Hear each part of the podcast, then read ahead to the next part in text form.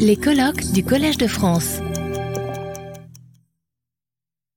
Donc euh, Laurent Delquerou est un spécialiste de développement durable des territoires. Il, il est euh, d'ailleurs chef de projet résilience territoriale au Shift Project, dont on a, euh, que, que tout le monde connaît sans doute.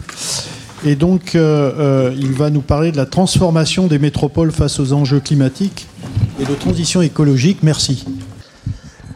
Bonjour à toutes et à tous. Alors, on a, évoqué à l'instant tout à l'heure le, le Shift Project pour ses travaux de santé, sur la santé. J'invite effectivement euh, tous ceux que ça intéresse à, regarder ce que, le Shift Project a fait sur, euh, sur l'impact carbone de, la santé sur la décarbonation de la santé. Euh, moi, je vais vous parler. Voilà, je vais vous parler des, métropoles. Alors des métropoles au sens euh, français du terme. C'est-à-dire, je ne vais pas vous parler des immenses euh, agglomérations mondiales. Euh, je vais vous parler de cette catégorie de grandes agglomérations que le législateur français a baptisé métropole, c'est-à-dire c'est une nouvelle collectivité territoriale. Et ce que je vais vous dire est tiré de travaux qui étaient destinés aux, élus locaux, ce qui explique pourquoi on a adressé certains messages aux responsables de ces grandes agglomérations qui ne sont pas tout à fait les mêmes que ceux des, euh, bah, euh, villes moyennes ou même des, zones rurales, des montagnes ou des littoraux. Donc c'est forcément assez, euh, sélectif. J'ai pas pu assister à tout le, colloque, mais hier matin, quand je suis venu, Patrick Boucheron évoquait la définition du terme de métropole, l'origine grecque avec cette ville-mère qui se, qui se projette euh, sur, euh, sur ces colonies. Alors, il n'y a, pas de- y a pas de colonies euh, pour les métropoles françaises, mais il y a quand même cette, ce développement et ce fonctionnement qui est basé sur une très grande zone d'influence sur des ressources, sur une très grande consommation de ressources que l'on va chercher très très loin, certaines, hein, ça va de l'alimentation. euh. Et pourquoi on va les chercher très très loin? Parce que euh, précisément, euh, les énergies fossiles sont pas chères et relativement accessibles.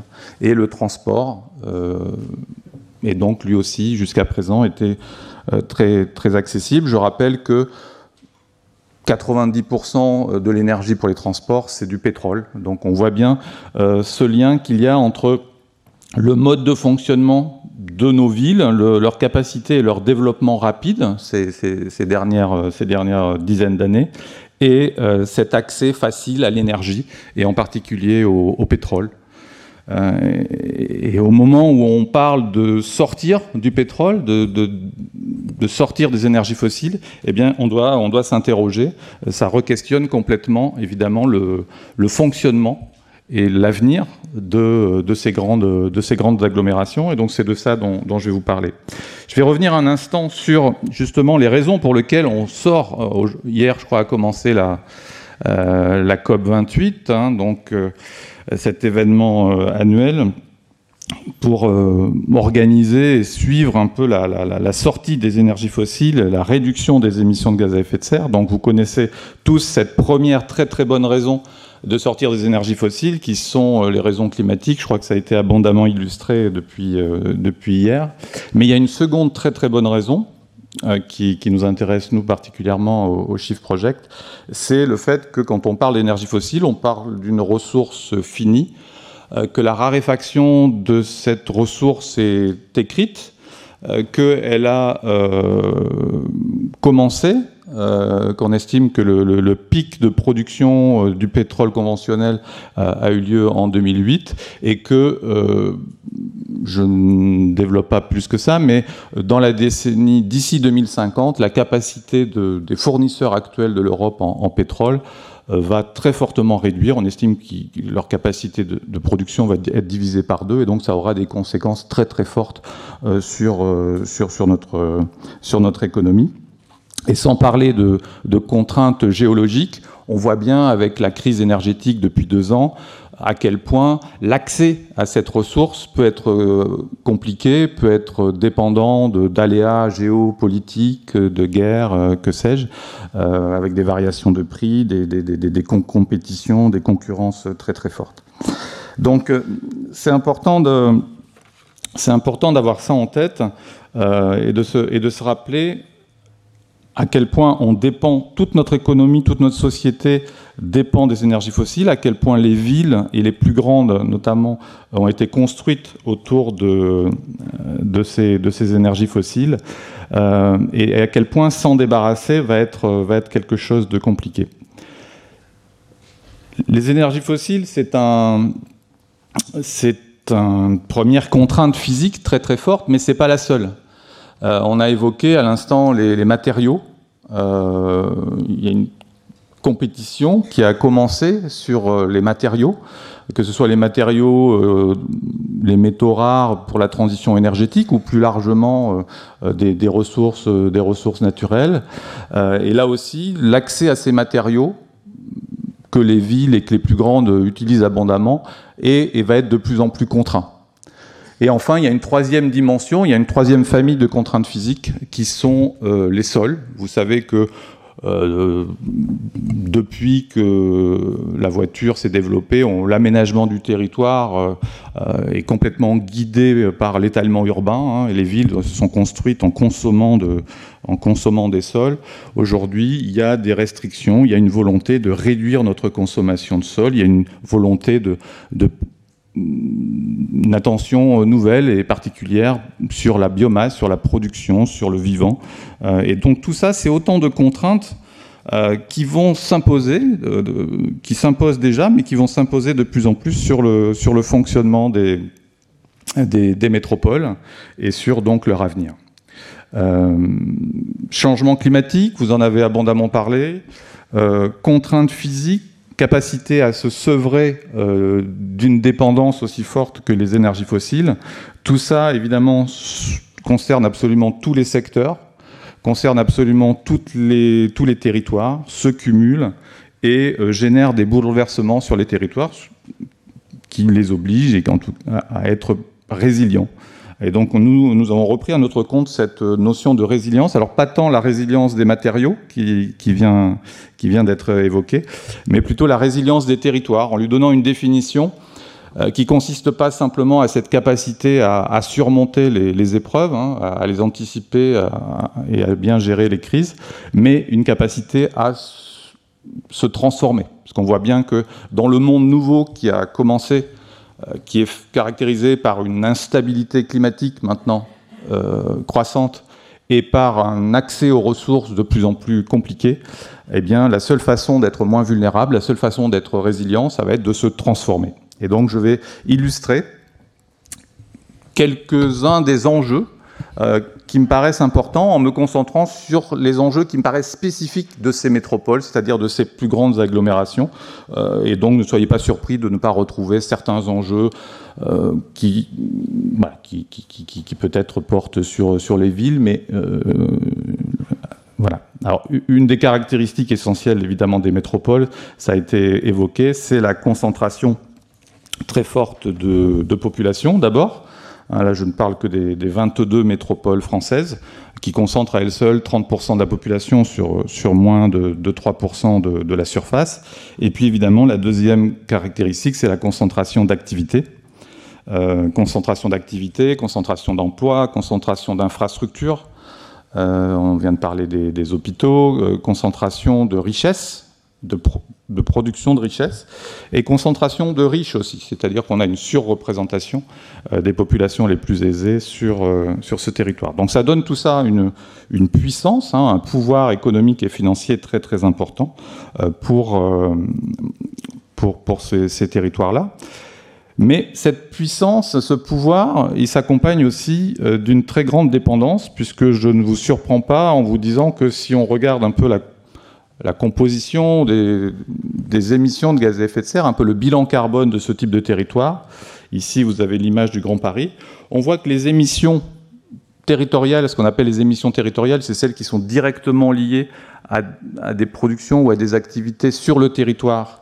Elles peuvent paraître relativement faibles si on les ramène à, la population. Hein. Le Grand Paris, c'est environ 7 millions d'habitants. Mais que par contre, si on regarde l'empreinte carbone, c'est-à-dire si on intègre à ce moment-là tout ce les biens, les services qui, ont été produits à l'extérieur du territoire, on voit bien qu'on fait x3. Et donc ça, ça simplement ça caractérise, mais ce n'est pas une surprise, à quel point ces territoires sont dépendants, euh, dépendants d'autres territoires, dépendants de, chaînes d'approvisionnement euh, souvent très très lointaines et euh, très carbonées surtout. Si vous regardez aussi un peu le tiercé des...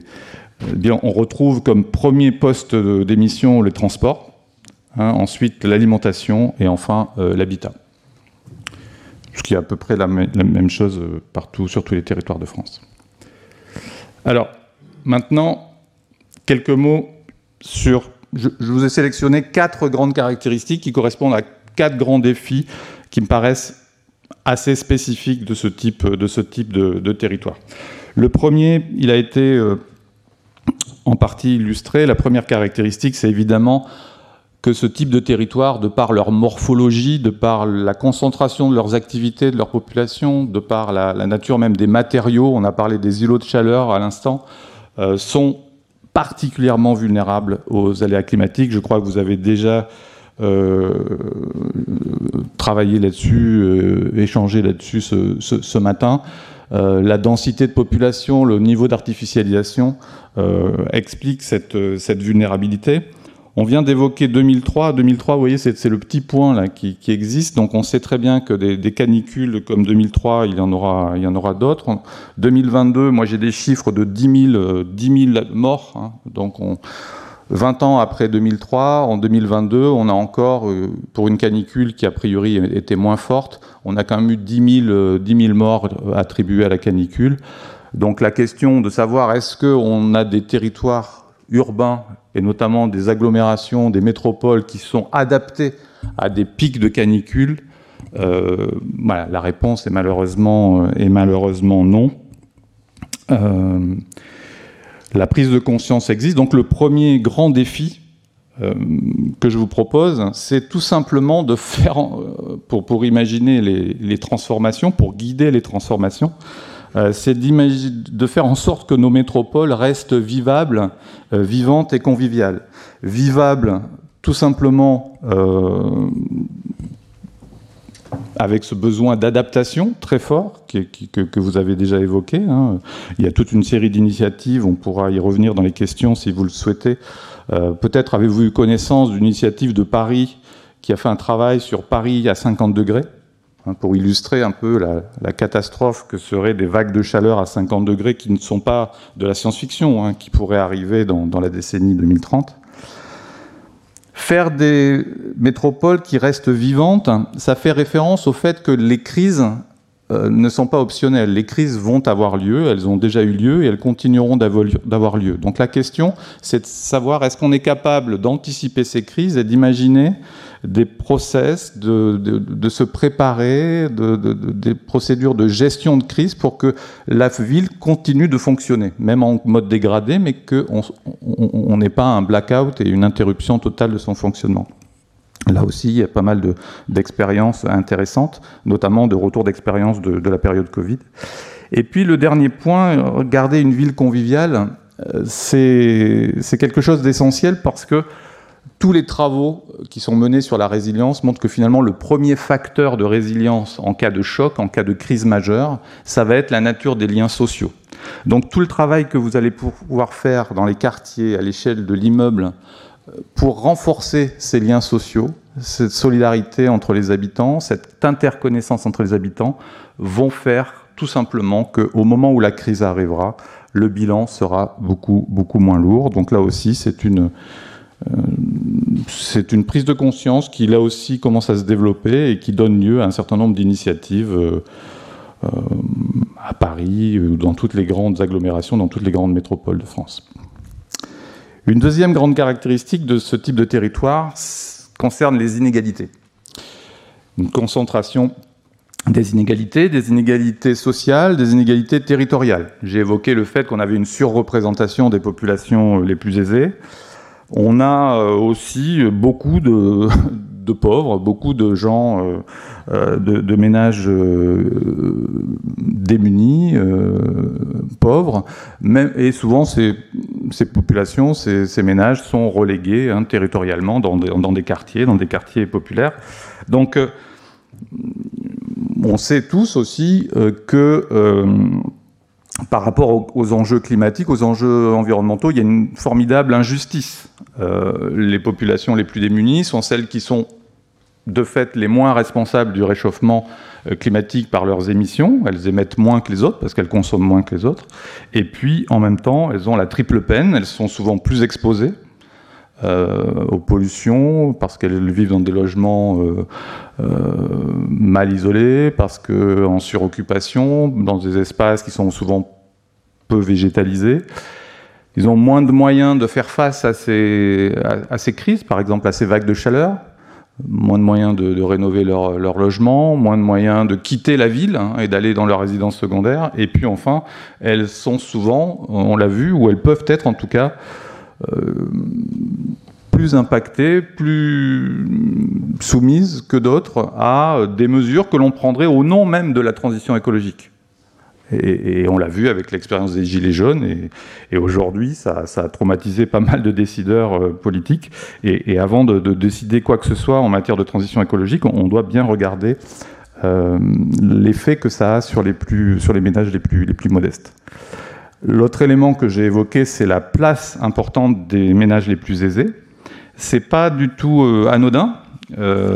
les ménages les plus aisés sont à la fois ceux qui sur un plan strictement euh, comptable, ont le plus de chemin à faire pour rentrer dans les objectifs, dans les engagements que la France a pris, que ce soit à 2030 ou à, 2050, hein, peu importe.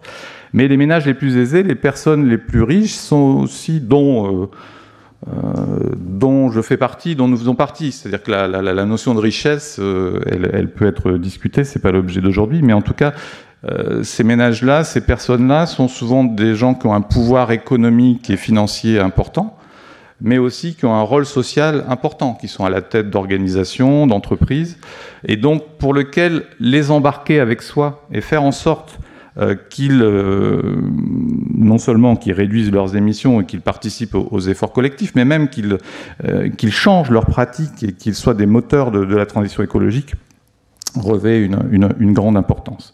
Donc je vous propose un deuxième grand défi qui est finalement d'accompagner, euh, d'accompagner ces plus vulnérables, mais aussi ces, plus aisés euh, dans, euh, dans cet effort d'adaptation et de, et de transition écologique. Encore une fois, s'intéresser aux plus vulnérables, s'intéresser à la réduction des inégalités, pas uniquement pour des raisons éthiques, hein, qui seraient déjà peut-être des raisons suffisantes, mais pour des raisons pragmatiques. Euh, parce que tout simplement, euh, si on arrive à faire la transition écologique avec, pas seulement pour, mais avec les populations les plus démunies, euh, eh bien on arrivera à la réussir pour, pour tout le monde et pour tous les territoires. Si les quartiers, notamment les quartiers populaires qui sont les plus vulnérables, euh, arrive à, s'adapter, arrive à être plus résilient, c'est l'ensemble du territoire qui va être plus résilient. On l'a bien vu avec la crise Covid, euh, beaucoup de, des métiers, beaucoup des travailleurs euh, issus de, ces, quartiers, des ménages les plus modestes, sont des métiers essentiels, des métiers du soin, des métiers de la sécurité, des métiers de, de l'entretien, de la livraison, etc. Et si pour une raison ou pour une autre, ils peuvent plus se déplacer, ils sont bloqués dans leur quartier, où, eh bien, c'est le fonctionnement d'autres territoires de la ville qui est, euh, qui est menacé et qui est bouleversé. Je poursuis avec une troisième caractéristique, un petit peu différente, qui est ce, ce culte des grandes, des villes en général, mais des grandes villes, des grandes agglomérations en particulier, ce culte de la, de l'attractivité, de, la croissance, de la compétition, de la compétitivité territoriale. Voilà, c'est des, discours martiaux qu'on entend. Alors on les entend de moins en moins aujourd'hui, mais on les a beaucoup entendus dans la bouche de grands, euh, euh, de grands élus ou de grands dirigeants de, collectivités locales et de métropoles. Cette volonté d'attirer toujours plus de, de population, toujours plus d'entreprises sur son territoire, ça n'a pas, ça pas complètement disparu, alors même que finalement le bien-être des populations qui y vivent n'était pas forcément toujours au rendez-vous. Euh, là, je vous ai cité un exemple d'un sondage où il y a moins de 20% des Français qui déclarent avoir envie de vivre dans ces grandes agglomérations. Donc il y a un problème de désirabilité aussi, et ça c'est une, euh, bah, c'est une caractéristique, c'est un, c'est un élément qui doit nous pousser à un, troisième grand défi pour orienter cette, transformation, qui est finalement de, remettre le, bien-être des habitants au cœur de, l'action euh, métropolitaine, de, de l'action de ces territoires, d'arrêter de vouloir toujours croître plus, Hein, euh, je ne vous citerai pas le nombre de, grandes métropoles, de grandes agglomérations qui sont euh, où on ne voit que des, grues euh, qui construisent de, nouveaux logements, où, où, on a encore des équipes développement économique qui sont d'abord concentrées sur l'attractivité et aller chercher un peu partout en France, en Europe, des, des nouvelles entreprises à accueillir. Aujourd'hui, le discours évolue et on a un certain nombre de, euh, de leaders de grandes métropoles qui commencent à, mettre en avant euh, l'existant. Hein. Euh, l'existant, c'est d'abord la population existante. C'est aussi les logements existants, c'est aussi le bâti existant, vous l'avez, évoqué, hein, la ville du futur.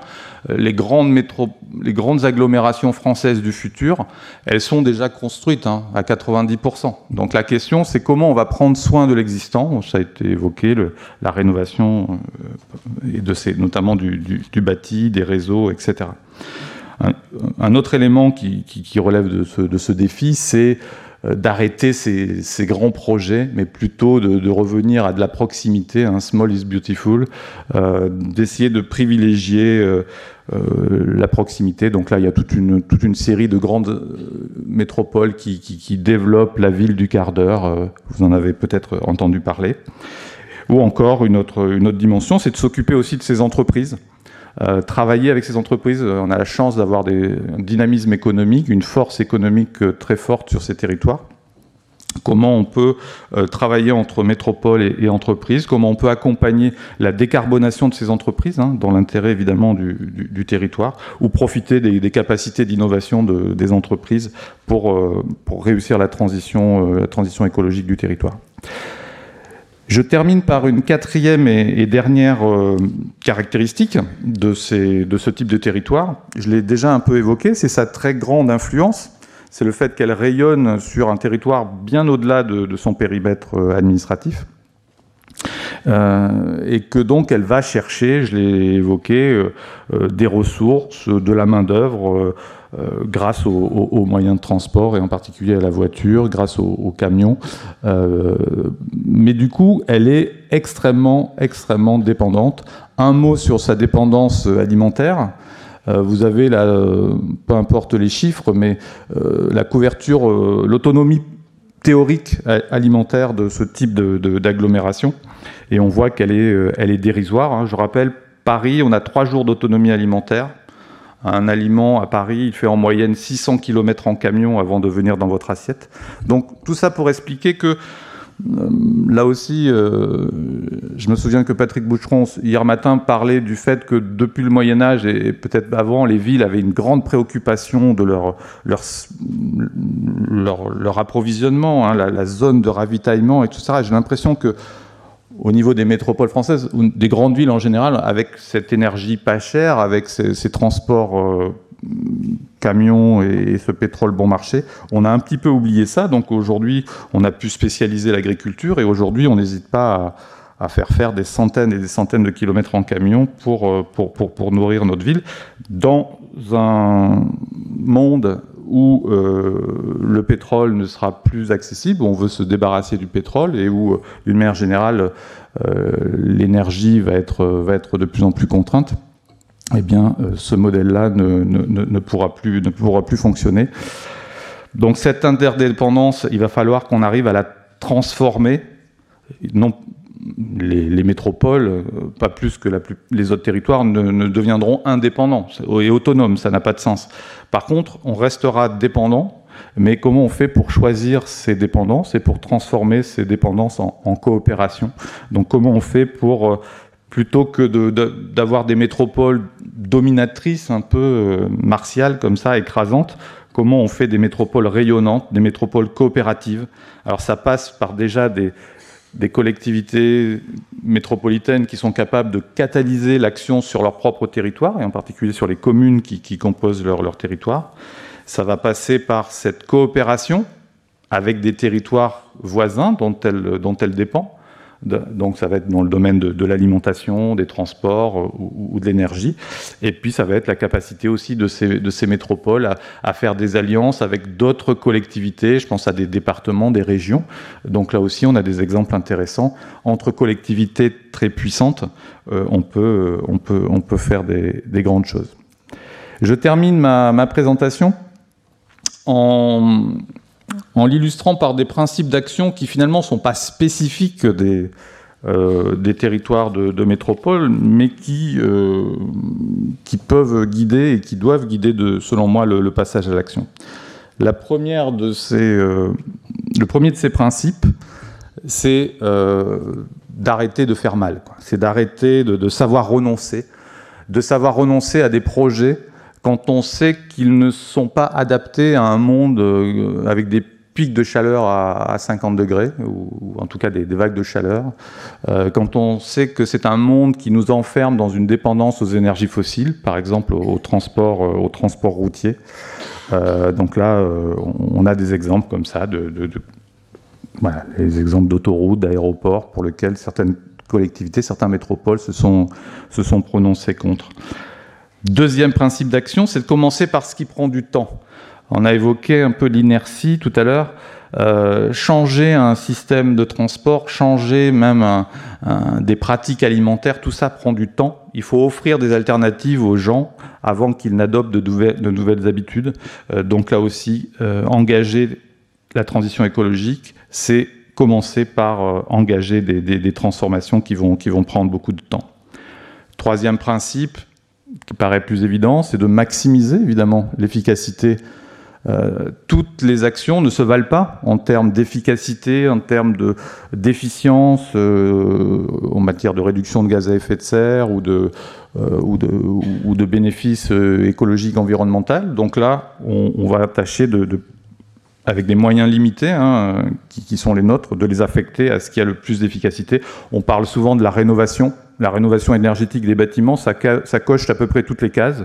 C'est bon pour euh, les gens, euh, sur le social, c'est bon pour l'économie, euh, c'est bon pour, l'environnement, par exemple. Quatrième principe que je vous propose, c'est de privilégier là aussi tout ce qui relève de liens de coopération et de cette complémentarité, de cette contribution à des objectifs partagés. encore une fois, les métropoles, comme tous les territoires, ne seront résilients que si les autres territoires le sont aussi. Et donc que par les liens de, solidarité, de coopération et de, complémentarité euh, qu'ils auront su nouer. Et puis le dernier principe d'action que je vous propose, c'est celui de prendre appui sur les crises. J'ai déjà dit que les crises n'étaient pas des options, elles vont elles sont déjà là, on les subit euh, fortement depuis quelques années et on va malheureusement continuer à en subir. Donc il y a toute une série de transformations qui ne sont pas forcément acceptables aujourd'hui, mais qui le deviennent quand la crise est là. Encore faut-il avoir anticipé et avoir préparé le plan B euh, pour pas reconstruire après la crise comme on, comme on, comme on le faisait avant. Et donc vraiment, euh, c'est un, un principe qui me, paraît, qui me paraît important. Je termine par un magnifique dessin euh, qu'on adresse aux élus, mais que je, peux adresser à chacun, à chacun d'entre nous. C'est pour souligner à quel point les défis, les défis de cette que pose ce, ce, ce changement climatique, son adaptation, cette transition écologique euh, et transition énergétique que, j'ai évoquées sont, à bien des égards euh, immenses et, vertigineux. Mais en même temps, euh, il est a jamais été aussi intéressant d'être en responsabilité, que ce soit d'une collectivité territoriale, d'une organisation, d'une association quelconque, ou, même d'être simple citoyen, que de participer à cette transformation. C'est le message que je voulais adresser. Et pour revenir aux métropoles, les métropoles la, la, puissance, la puissance économique, euh, l'ingénierie, l'intelligence, euh, l'innovation. Euh, elles peuvent être des moteurs de transformation, elles doivent être des moteurs de transformation, euh, de renforcement de, la résilience et de la transition écologique de, nos territoires et de, la France tout entière. Je vous remercie et je, finis par les, quelques travaux du Shift si vous voulez en savoir plus et, et je vous remercie. Retrouvez tous les contenus du Collège de France sur www.colège-2-france.fr.